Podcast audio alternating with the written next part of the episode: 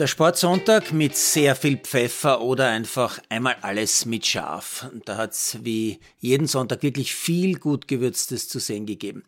Da war einmal schon am frühen Nachmittag das legendäre Amstel Gold Race. Zuerst die Damen und ganz ehrlich, die besten Radprofi-Raderinnen, Fahrerinnen, die haben echt Pfeffer. Wie die manche Hügel hinauffpfeffern oder auch manche Abfahrten hinunterdonnern, ist echt sehenswert.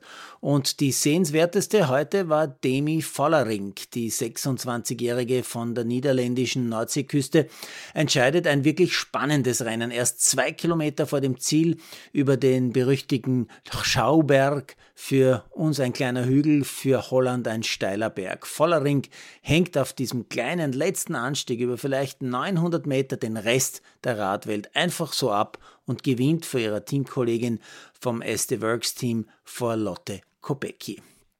Ebenso gepfeffert das Herrenrennen. Ein Massenstart, äh, ein Massensturz auf einer Abfahrt rund ja, 52 Kilometer vor dem Ziel. Ein Favorit Pogacar, der 38 Kilometer vor dem Ziel nach Defekt noch das Rad wechseln muss und dann ein Pogacar, der so scharf auf den nächsten großen Sieg ist, dass er schon 28 Kilometer vor dem Ziel Topstars wie Pitcock bei einem Anstieg einfach stehen lässt und den Rest des Rennens alleine vorneweg ins Ziel pfeffert.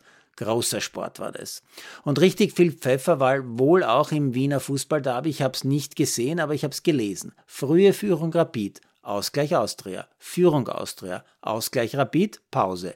Dann Führung Austria und noch einmal Ausgleich Rapid. Am Ende ein 3 zu 3. Ob die Hooligans sich wieder aufgeführt haben, vor, während oder nach dem Spiel, habe ich sicherheitshalber nicht nachgelesen.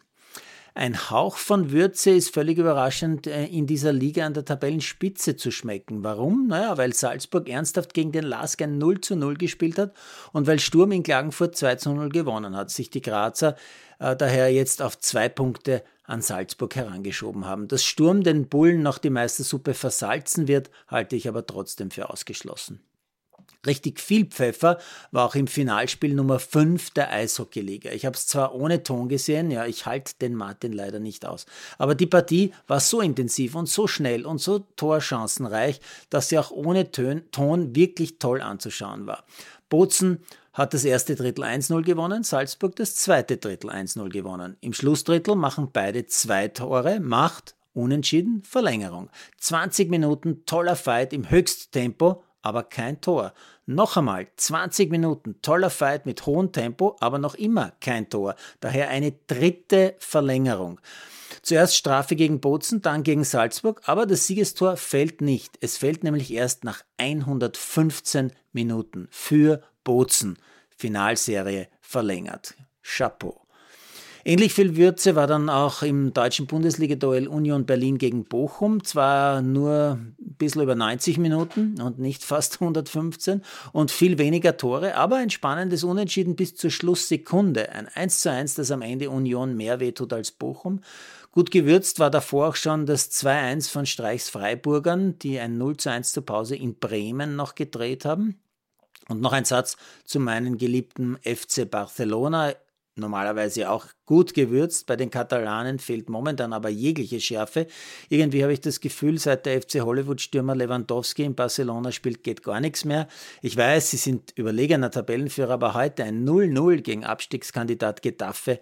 Dritter Sieg, äh, drittes Spiel in Folge ohne Sieg, drei Spiele in Folge kein Tor. Die sollten dringend wieder nachwürzen.